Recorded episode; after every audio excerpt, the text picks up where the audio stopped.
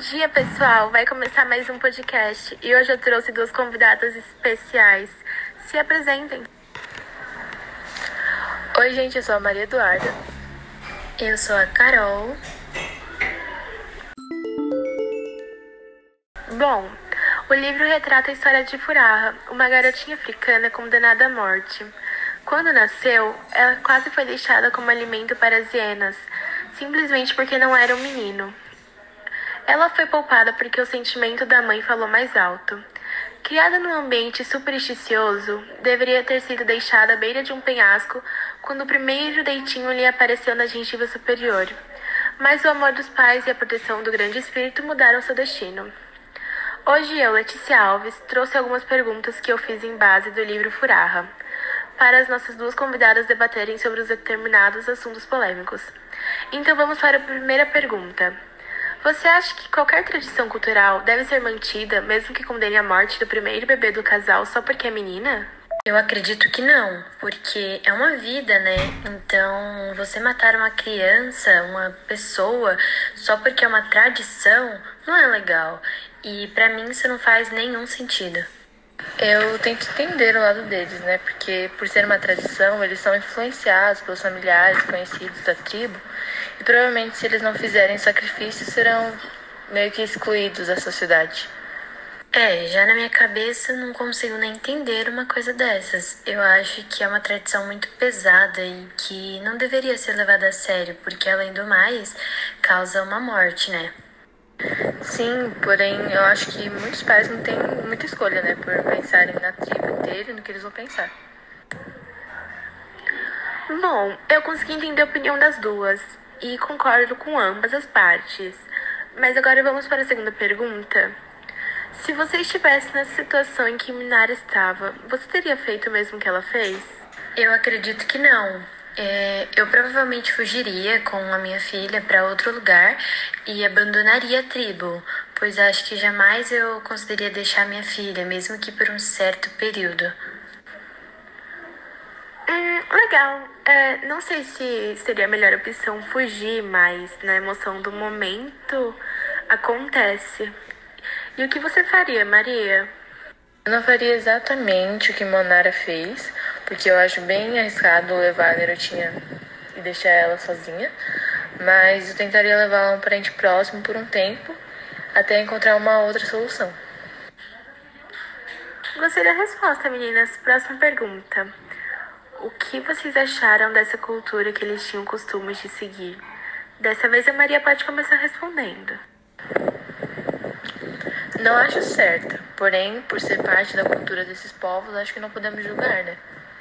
Bom, como eu tinha falado, eu acho uma cultura muito pesada, porque você tira a vida de uma criança só pelo sexo dela.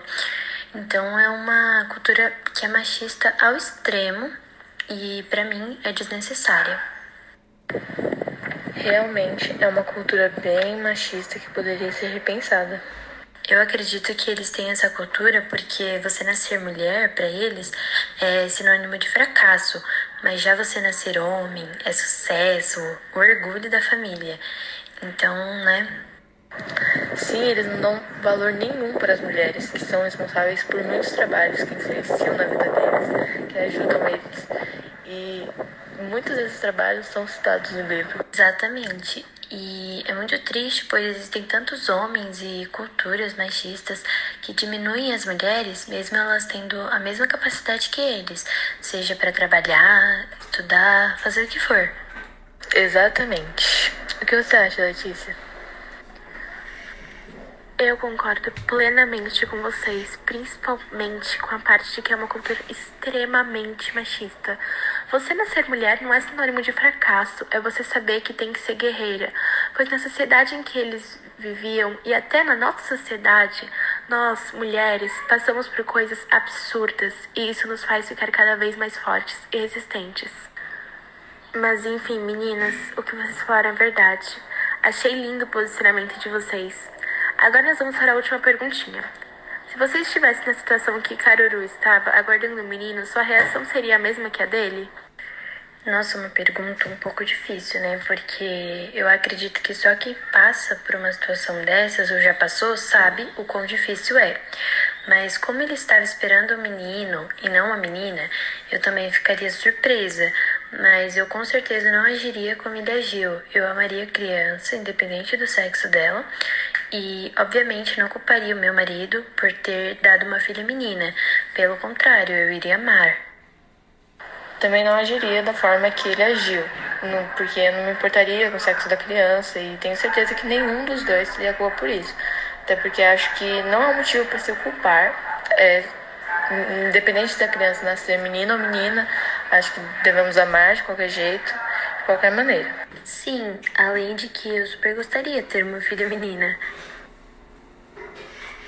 Letícia, e você? Fiquei curiosa para saber a sua opinião. Você agiria como ele agiu ou não? Com certeza não, porque não é culpa de nenhum dos dois vir um bebê do sexo feminino. É, Deus quis isso e isso aconteceu. Então, não, não agiria com ele. Eu iria acolher minha filha sem pensar duas vezes. Então foi esse o debate, gente. Eu espero que vocês tenham gostado e que compartilhe para que outras pessoas possam ouvir. Um grande beijo.